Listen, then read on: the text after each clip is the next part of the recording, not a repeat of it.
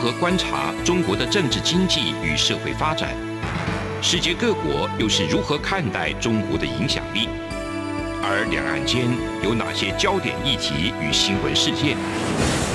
深入解析，多面向的透视中国。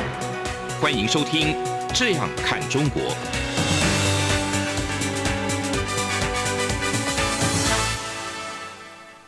各位听众朋友，大家好，这里是央广的《这样看中国》，我是富察。今天来友情客串的依旧是我们的台长张正。张正，张正好，你好，富察好。那我们最近这个知道七月一号，这个中共做了一个非常盛大的百年、嗯、呃建党的一个庆祝活动。是。所以那我我们想，我们也凑热闹 来讲讲党史好了。可是张正，我觉得你是国民党这个系统的台湾系统、这个，国民党系统，呃，一个国民党训练下的这个教育系统下的一个对对对成长出来的。像我看了你给我的资料，其实我看了非常非常陌生，因为共、产党对台湾对我们台湾长大的人来说、嗯，小时候就是一个骂人的词。然后你你，这个共产党，你这个共匪。啊、那至于他们实际上发展的过程，嗯、我觉得我们也就也不是很了解，也。不被鼓励去了解吧，除非是那种左派青年，除非你非常左，然后你就去研究毛泽东历史啊，等等等等。不过，我们这种一般的台湾人，其实对共产党不知道。嗯、了解了解，这个真的，我是在做这个资料的时候，其实我没有想到那么多。我是完全站在我自己从小受的教育的。可你们小时候应该就是很清楚。对，我们是从小从小学时候就成为所谓的少先队员，系 上少年先锋队，系上红色的领巾，然后每天就是要说我们是共产主义的接班人，我们就做好当接班人。然后那个训练洗脑就从小学开始。也就是说，呃，邓小平不是有句话叫说教育要从娃娃抓起吗？啊，他那个教育指的是其实实际是意识形态的教育。反、啊、正比起来国民党还好一点，我们这边就是国家未来的主人翁，不会不会说是党的什么什么。对，所以我们是等于说从小学到。国中，然后到这个呃高中到大学，嗯，所以那个所谓近代史跟党史是像一道阴影一样，永远追随我们。然后我们考试考试跑跑不掉的了，你知道吗？嗯、那因此我们一开始就学到是说啊，一九二一年七月份，这个这个伟我们伟大的党就诞生了，所以我们很清楚党的生日是什么时候。啊，所以呢，七月一号不是被视为党的生日？哎，你这样讲，我也不知道国民党有没有生日。我们小时候好像没有没有听过、这个。所以国民党这个对于自我建构跟自我论述的能力是不如共产党的啊，我们可以得出这个结论。对，那其实我们今天在回顾到，就是说中共的党史。其实说一百年建党，我是觉得还好了，因为世界上比它更时间更长的政党，长达两百年的政党都非常多。嗯、是对，你看我们看欧美的政党，像英国的一些政党哈。那不会，国民党就比共产党就长嘛，就早嘛，对不对？就 虽然输了。对，我一直觉得是说用。百年的概念是结合传统中国文化的祖先概念去思考，就觉得好像一百岁很很厉害了。对对。那我想说，如果你像欧美政党已经两百年了，那才能按照这个中共的逻辑，不变老妖精了吗？好，这是调侃一下下。我们回到这个共产党建党的历史。其实共产党建党历史呢，他也不忌讳是说他这个党其实是外国人帮他建的啊，苏联，苏联人帮他建的。对，那这个 苏联人这个叫这个机构呢，它的上级机构就叫共产国际，嗯，也叫第三国际。那既然有第三国际，就一定有第一跟第二嘛，而且还有第四跟第五，然后还有第二半国际，对，还有第二半国际。这个我很简单梳理一下，就是说基本来说就是国际的这样一个所谓的国际主义运动。它是一个非常左派的运动，因为右派的想法就是我们只要把个人、把家乡、把共同体照顾好就可以了嘛。那我对外联结并不是我的主要的工作，但是国际主义就是说我们自己不重要，我把哪怕把自己牺牲掉了，我要为全人类的伟大使命而奋斗。这个感觉蛮崇高的。对，实际左派其实理想是非常崇高的，右派就觉得没理想。没大志的感觉，嗯、就顾自己就好。对，就顾自己。可是人类社会当中，把自己顾好，把社区顾好，把国家顾好，把共同体顾好，其实非常重要，因为你这是前提嘛。嗯。所以这个共产国际或者是叫什么国际的概念，它最早是从伦敦起家，是以工人运动起家，是。然后到巴黎，到莫斯科，就由伦敦的第一国际演化到巴黎的第二国际，国际再演化到莫斯科的第三国际。然后这个第三国际，我觉得是最厉害的，因为它向外输出革命。对，那他输出革命当中就到达远东哈，远东就是所谓的今天的中国啊。这是我们先简单介绍一个大的背景啊。那当然就是中共在谈共产国际跟他的关系时候，他是不避讳的。可是基本上他还是很强调说，我们党就是一个呃，就是一个这个开天辟地以来，我们就独立运作啊。我们也犯了一些这个，就外国人外国人虽然支配了一些我们，但是我们就是始终呃努力的去独立自主运作，一直到了毛泽东出现。中国化。对，就是中国化的过程。所以对他有一个术语叫做马克思列宁主义中国化，嗯，对，那这个中国化呢，其实就变成了毛泽东思想。那这跟后来的什么社会主义，对，有中国特色，中国特色社会主义，对，这也是一样。这个我觉得中国就是一直为什么这样讲，就是他无法摆脱社会主义这样一个外来标签，嗯哼，因为你不是内在有的东西嘛。对。那可是呢，我这个社会主义已经不是毛时代的社会主义了，所以他就变成说，那我们继续有中国特色，然后那个有中国特色的。应该就是资本主义，或者就是市场。对，我觉得这是中国传统的那种，就是共产党文化当中的辩证法在起作用。嗯，就是什么都对，A 也对，B 也对，A 和 B 的矛盾。是辩证的，A 会变成 B，B 会变成 A，然后你也不知道什么时候变，谁决定谁变，你知道吗？好，那我们就是在讲到，就是我我个人在理解，就是说共产主义或第三国际在这个控制或支配或影响或帮助中国共产党的创立到成长的过程当中，就是实际上它有几个阶段。嗯，那我觉得我先讲，先讲讲第一个阶段就是什么，就是创办期。所以创办期我自己就是简单把概括成说，第一个就是当初从共产国际来的一个驻华代表。叫做维京斯基，这名你都不熟哈。然后他的中文名叫吴廷吴廷吴廷康，这个名字就很好记。对，吴廷康。那我还一直我那时候看到刮胡，我以为他是中国，后来说哎不对，他是他是他是俄国人吧？其实这些人都是俄国人，嗯，对。而且那些中国的那些共产国际早期的负责人都有个俄国名字。然后俄语都非常好，只是我们今天就比如陈独秀啊，比如说瞿秋白，这你听过这些人吗？啊，李立三，他们的俄语也非常好，博古啊，俄俄语都非常好，都留。因为你想看今天我们讲台湾的这个跟美国这个友好的这些这些这个外交人士，他们其实都有英文名。嗯，然后他们跟跟美国英文都非常好，一个道理了。不过反过来就是他们也有中国名，对不对？呃，对，国际驻国代表也有中国名。其实我们小时候看那个小时候的历史，然后国中还有高中，看到包罗廷，我想，哎，这个是姓包的一个人。后来才搞清楚，哎，不是，他是俄国的。对对对，哎，没错，包罗廷这个人我们一会儿会讲到，因为他是跟国民党关系非常重要。嗯，但是共产党不讲他。啊，真的、啊？对，共产党就回避了他，因为他是我们少数知道的。他因为因为为什么？因为就是讲，就是他实际上是他主张共产党跟国民党合作。嗯，对，对，对。那国国民党国民党把他捧得很高，相对比较高。那共共产党就觉得这个人是，就是你是把我们共产党给出卖的人啊，所以不太讲他。啊、对，好，那我们讲创办期。创办期其实很简单，就是任何一个事物的新生，其实都是从零开始。然后从一个很小的幼苗开始，嗯，所以当时这个吴廷康呢，就是从呃满洲，从西伯利亚满洲，然后到北京，到上海。当时整个苏联哈到中国都是从远走远东路线啊，不像我们今天都走航海路线。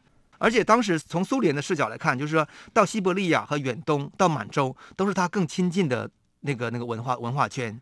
然后等到再到中国，反而是逐渐陌生。嗯啊，这是我们跟读者交代一下这个大背景。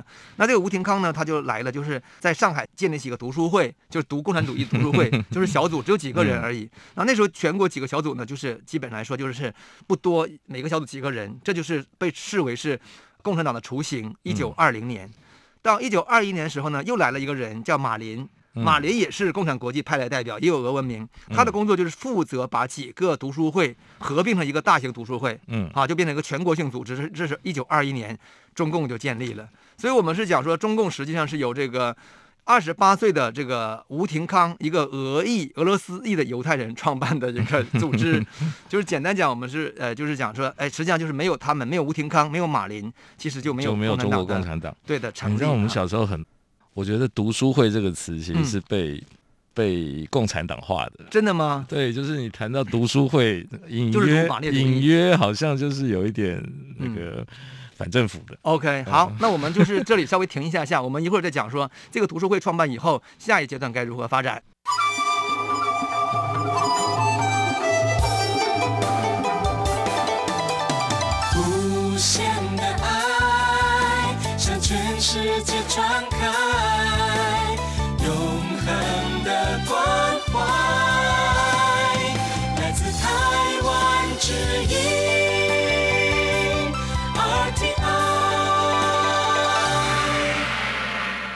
好，我们现在回来继续去聊这个全国性读书会建立以后，哈，也就是共产这个已经成立了。那么它下一步是什么？怎么发展呢？下一步其实马上就遇到一个很大的问题，就是什么呢？一九二一年。七月份成立这个共产党，可是到了一九二二年，共产党的发展其实并没有那么理想，没那么快。你说在中国的中国在中国的发展，对，当然其实从中共自己的角度是认为各地是星星之火可以燎原哈，澎湃发展。可是从共产国际的角度看，就觉得说，哎，太慢了。所以共产国际就想说，那怎么办？他就发现说，哎，还有一个组织好像看起来还有模有样的，就是国民党。国民党。对。然后于是呢，就是说这个从马林开始到后来有一个人叫包罗廷哈，两个人就接续。就觉得要做一个工作，就是要借壳上市，就是要借国民党的壳让共产党上市。那这是我们今天用商业术语去做一个总结跟概括，当然这是比喻了。那实际上他们想法就是说，哎，共产党太小，国民党呢虽然已经是呃已经是出现了一些问题。躲到了这个广东，躲过广东，可是它还是在全国的影响力，它的品牌知名度还是非常高的，还是一个呃衰败的大公司。那如果用国民党这个壳去注入共产党的这样一个新鲜血液的话，接枝就是对，搞不好就是会创造一个新的一个可能性。这就是共产国际角度出发的角度思考。那我们今天这个分享会，其实我们俩的分享，其实我们都更多从共产国际角度思考问题哈。然后他就决定要把它就组织起来，那当然其实就遇到共产党的反对嘛，中国共产党就反对，共产党就反对嘛。后来我就觉得，哎，这好像就不太不要合并，对呀，不要合并，这是我们的独立发展。可是他就是没有能力，因为共产党的成立就是由共产国际遥控操作的一个组织，就是或者说他的宗旨、他的使命就代表的是共产国际嘛，嗯，所以他无法反对。那国民党呢？因为当时国民党是孙中山主导。嗯，对。然后在在广州的时候，对你这个你应该很熟。就孙中山在这个革命的这个低潮期时候，他什么二次革命、三次革命都失败了，都不成。那躲到广东成立一个军政府，可是军政府的实际控制人是是陈炯明嘛，对不对？他就是一个壳，他也真的就是个壳。然后他那个时候是走投无路，日本人也不帮他，嗯，欧美人对他也觉得就是觉得快快不行了，就快不行了。这时候突然俄罗斯来了。而且带了非常多的卢布，真的卢布经费来，卢布很多很多经费。然后这个这两个人就是一拍即合哈，就是基本上是这么一个过程。嗯、那因此呢，就决定这个叫做联俄容共。嗯，这个术语你一定很熟。有有联俄容共。对，联俄容共，联俄容共从从国民党角度说，哎，那我跟苏联联合，但是我要代价和前提是我要包容共产党。对，可是我我的印象是我们从前对这个词是一个负面的词，对，就是感觉被骗了。对对对对对对对，因为后来 就是觉得后来是应该是蒋介石的这个历史论述，就觉得没错没错没错没错，就蒋介石后来是亲共反共嘛，那因此他觉得联俄容共这个策略其实是不对。可是我觉得很有趣哈，在中国大陆他们不会称呼叫联俄容共，他们是第一次国共合作，对，他叫第一次国共合作。那我觉得这两个词就是他把自己。抬得很高，就是说，哎，平起平坐，我们是共，你是国，那我们第一次合作，我们还有第二次合作。可是，可是从国民党来说，你哪有资格跟我合作呀？对不对？你根本不是个公司。对呀，你就是小公司或者是一个一个，对不对？你是等于说我是被我吞并的吞并的小公司嘛？对。那从共产国际而言，其实也不会用国共合作，也不会用这个联俄融共，因为那都是。下面两个公司的视角嘛，从共产国际角度说，我为我们为了把这个共产主义、共共产革命推广到这个这个远东地区，嗯、所以我们做出一个新的正确的决定、嗯、啊，就是，所以我自己概括说，其实是借壳上市了，对，啊、哈。对。那当时的这个共产国际在中国的负责人就是实际是陈独秀哈，是陈独秀。那陈独秀当时是赞同支持这个策略的，所以呢，后来在一九四三年时候，那毛泽东就觉得说，你当初支持这个跟国民党合作，那你这叫做右倾机会主义，因为你是被这个共产国际牵着鼻子走嘛，你根本没有自己的独立性嘛。这就是解释第二个阶段，就是。借国民党的壳上市的一个阶段，这里面有很多故事，我就不展开了。嗯，那其中有名的就是包罗廷嘛，对不对？嗯、鲍罗廷就是你一定非常熟嘛。我们少极少数知道的，极少数知道的这个 对共共产国际的人，对对。但是刚才我说，我说包罗廷在共产党的论述当中就不太提他，嗯，因为他觉得就是这个人就是心向国民党，确实是当初有很多史料也是说，他觉得是说，反正就是呃，他的目的是。不在乎共产党和国民党，我的目的是在乎我们苏联人自己的远东的革命。哦，对，这是他的想法，嗯、他的使命是这样的。那至于说我是跟你这个人合作能成功，还是跟你的合作不，他对他是不重要的。嗯、对，我觉得这是我们今天回过头来去想他的逻辑哈，或者想从苏联角度共产国际的逻辑。那然后他因此呢，他也部分的妥协，就是说他跟在广东的时候，他跟国民党内部的左派跟右派，嗯，左派就是比较亲共的嘛，对，亲亲苏的嘛，然后合作非常好，像廖仲恺呀、啊，像宋庆龄啊，嗯、啊胡汉民啊，汪精卫啊这批人，啊、汪精卫对，然后右派就是蒋介石代为代表的，就他们就是说，哎。有点怀疑，到底这样是是不是对的？嗯，好，那历史证明蒋介石好像还是成功了嘛，对不对？好像是成功了。所以鲍罗廷在国民党内部的评价也非常两极，嗯，然后在共产党的评价也非常两极。那这个人当然后来也很惨，他后来革命失败以后，一九二七年革命失败以后，他是偷偷的，他被蒋介石第一次第一号通缉令就通缉他。是啊，对，你看这里面真的就是那个复杂度非常高。嗯、然后他是透过这个内蒙古跑到蒙古，他整个跑到蒙古之后，他说啊，终于来到了苏联的保护保护地，我安全了。嗯、后来回到这个苏联，下场也不是很好。这是包罗廷的故事哈。那然后就是说蒋介石因为他要亲共嘛，嗯，那因此蒋介石就发动了亲共。那这个亲共之后就导致说共产国际想借壳上市的计划失败了。嗯、对，所以我会觉得说回到这个共产党那条线，就是说从蒋介石清共以后。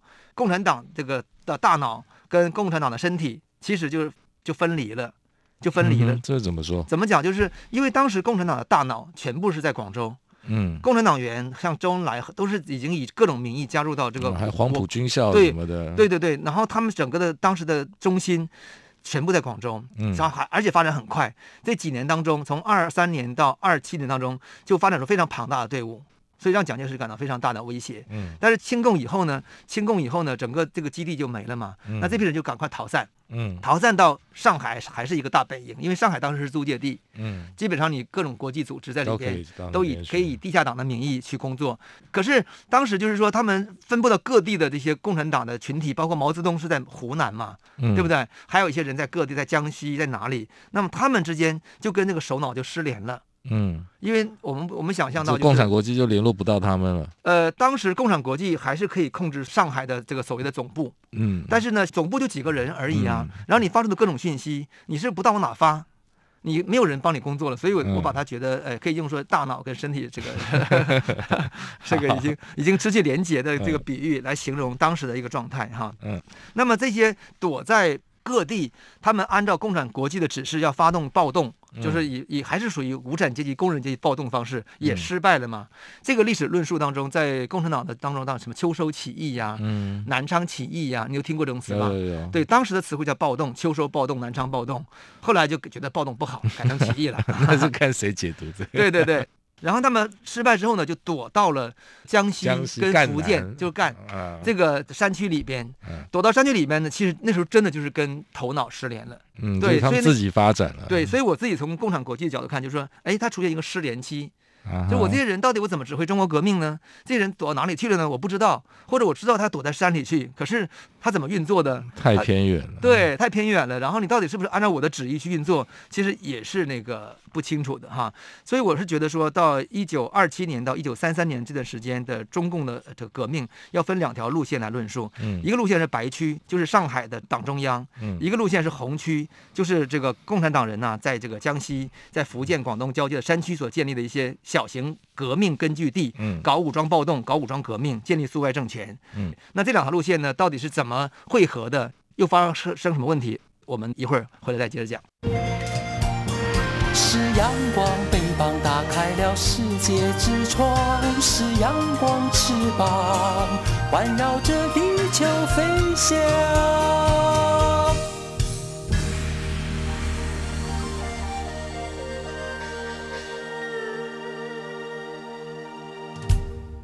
好，我们回来继续讲这两条路线的发展啊。其实那个张正，你知道吗？就是我们从小接受的党史教育是没有白区的路线的那条那个路线的论述的。就是什么呢？就是我们的党史，就是说从建党之后，然后搞国共合作，只有红区，只有赣南。对，然后马上就接到秋收起义，而且把秋收起义呢，就秋收暴动呢，把他的功劳呢灌到毛泽东身上。对，那是不是？其实从史学界来说，有很多不同看法，认为其实其实还不是，应该那个时候还不是啊。但是已经把毛泽东的力量给凸显大了。嗯。然后从这个小型革命根据地，就是叫做呃江西那带，江西然后呢组建一个叫做松华苏维埃。嗯。然后再到长征，再到遵义会议，再到延安，啊，这个路线你大致清楚哈。后面比较知道。那我们基本上就可以这么讲了。然后那个时候党中央在哪里？我们不讲了，因为那时候其实中共的论述里面，就是你那个党中央已经不重要了。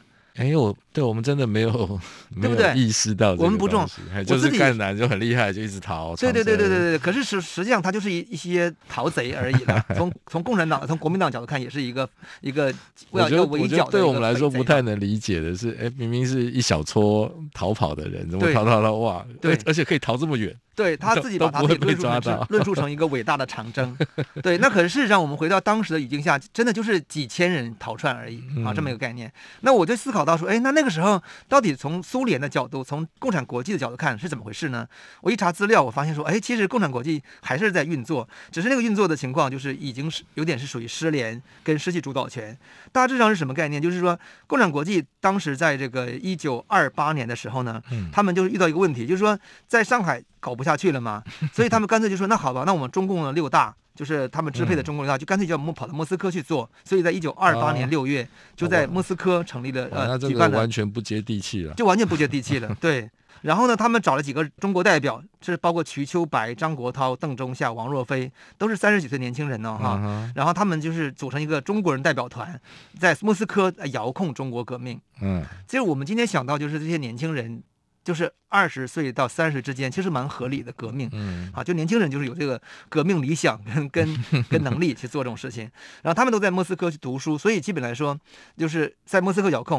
然后当时有个人叫王明，也在莫斯科读书，嗯，那王明这个人呢，在后来在中共的这个党中央的系统当中也扮演一个非常重要的角色，也被毛泽东批个批得很很凶。他当时就是在莫斯科中央中山大学读书。当时这个学校的校长呢叫米夫，嗯，这个校长就非常欣赏王明，嗯，哈，米夫是米是大米的米，夫是这个丈夫的夫，这是翻成汉字了哈。他是俄俄罗俄罗斯人，俄俄国人。对对对对对。然后米夫就扶植王明呢，就是呃这个要进入党中央。所以在一九三一年的时候呢，这个王明那时候还不到三十岁哈，呃二十七八岁，二十六七岁，然后就带着这个王明回到上海，召开了六届四中全会。嗯，六届四中全会呢就把王明扶植党中央了。因为他太年轻，所以呢，他觉得说，那还找了一个党中央书记，不是王明，叫做向忠发。嗯、可是呢，实际负责人就是王明，因为所有的中产国际来的钱、来的重要指示，都是透过王明向你传达的。嗯，那这个王明就就进入到党中央去了，对。然后这个进入党中央之后呢，后来又遇到一些这个租界的一些外国巡捕房的这个搜搜捕啊，因为他都是地下党状态嘛，嗯，所以后来这个他们又跑到莫斯科去，然后呢就找到一个代理人叫做博古哈，这些人都有国俄文名字，嗯，然后。在在中国代理，但实际上其实还是都是莫斯科遥控的状态，啊，这就是当时共产国际的大脑，然后在莫斯科，然后身体呢，中国实际革命的发展是在江西跟浙江里面 打游击，跟国民党这个反围剿这个这么一个过程，然后一直到什么呢？到一九三三年的时候呢，共产国际没办法，因为当时他们上海的根据地也也被所被抄了，被抄了，被抄老家了，嗯，他们只好搬到了山里去，搬到了所谓的中央苏区的概念。好，那时候中央苏区就是说，苏维埃共和国已经成立了，苏维埃中华共和国已经成立了，所以要跑到江西了，跑江西，对，嗯、跑江西呢，然后就是瞿秋白，呃，然后这个博古，然后当时共产国际又派一个军事代表叫李德，嗯、啊，他们就来了，化妆成传教士，就进入到山大山里面去，然后这个时候呢，真的这个身体跟大脑就已经合并了，嗯、可是那个身体已经逐渐长出他自己的大脑。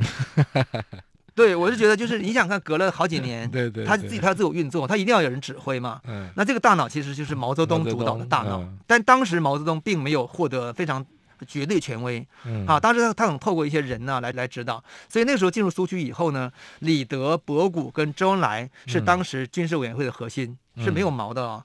然后他们就开始长征，长征到了遵义以后，他们才最终确立了。就是这个毛泽东的一个核心地位。哎，那我请教，长征是谁的决定？嗯、长征是谁决定？长征是等于说第五次反围剿，也就是国民党第五第五次围剿呢，嗯、他们实际是成功了。啊、所谓围剿是什么？他们做的方法就是。因为他们是很多小型根据地在山里面，嗯、然后呢，变成说你国民党以前的策略是打了这个，他们就跑掉了嘛，嗯、那边又开始建有根据地，所以你怎么打你都打不败他。后来国民党就改变策略，就采用那个我我们满洲人的围猎方式，哎，真的就是他们那个策略叫它叫做用堡垒式的围猎，就是说我就是包围圈逐渐缩小，然后等到这个地方占据以后了，我就把它固牢，啊，形成一个堡垒，让你无法再回来了，然后我要跟当地的人民。结合好，让人当地人也也防止你再回来.然后就一点点收缩，到最后，共产党发现自己不行了嘛，然后呢就赶快跑，就长征。那这个过程当中，毛泽东就认为说，这个错误是谁犯的？就是李德、博古这些共产国际的代表，你们瞎指挥啊！你们这犯了这个左倾错误，你们你们是不懂得国中国国际实情。这是毛泽东在一九三五年的遵义会议这个做出的总结。但实际上，但实际上，我个人觉得，就是从军事来看。很简单嘛，就是我觉得就是从军事策略，当时的国民党的军力是远远大于。当然啦、啊，你的技术、你的这个人数，还有你的资金，都远远大于共产党嘛。然后你只要是策略对的话，是容易把它打败的。就好像说，共产党跑到了延安，如果国民党的策略对，没有这个抗没有抗日这样一个大的外部环境的话。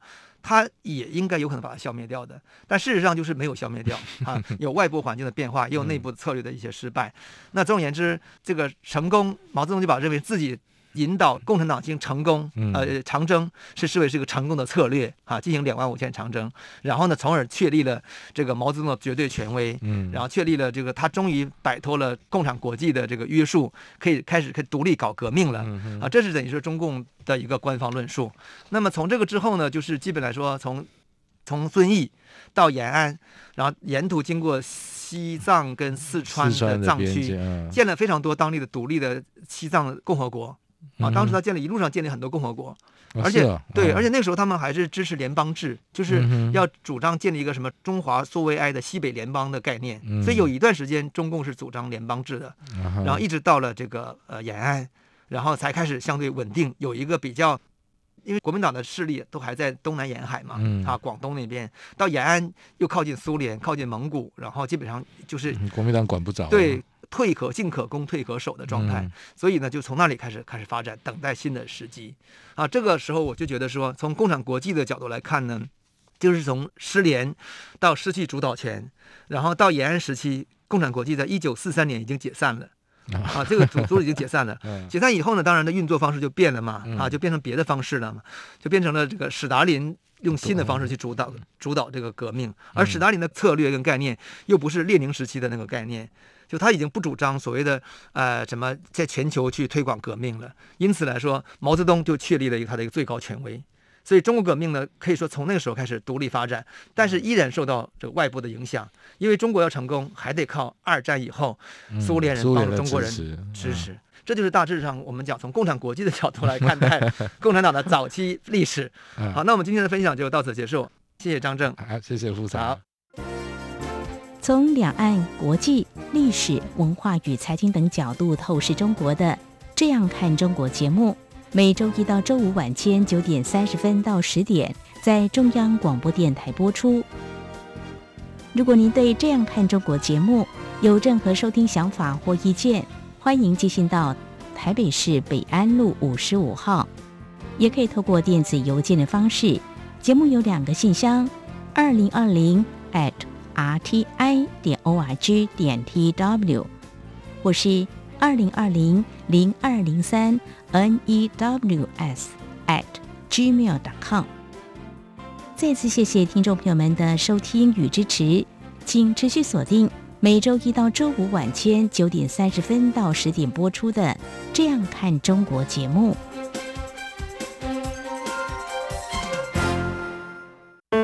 哎哎，你知道吗？侨委会今年的海外华文媒体报道大奖开始征件喽！真的吗？没错，今年是以看见疫情下的华媒影响力作为主题，除了原本就有的平面、网络报道类、广播报道类之外呢，还增设了电视影音报道类哦。不止如此，还有全球新闻志工限定的侨务电子报新闻报道特别奖。只要你是侨务电子报的新闻志工，而且报道作品有在侨务电子报刊登过的，就可以报名啦！哇，奖项变多，报道被看到的机会也变多了呢。那参赛作品只要是聚焦台湾、报道台湾，而且是在限定刊播期间于中华民国境外媒体平台刊播就可以了吗？没错，赶紧把握时间，在八月十五号之前上网完成报名吧。那我赶紧上二零二一海外华文媒体报道大奖官网查询相关征件规范。网址 triple w dot o c a c media awards dot t w w w w 点 o c a c m e d i a a w a r d s 点 t w。以上资讯由中华民国侨委会提供。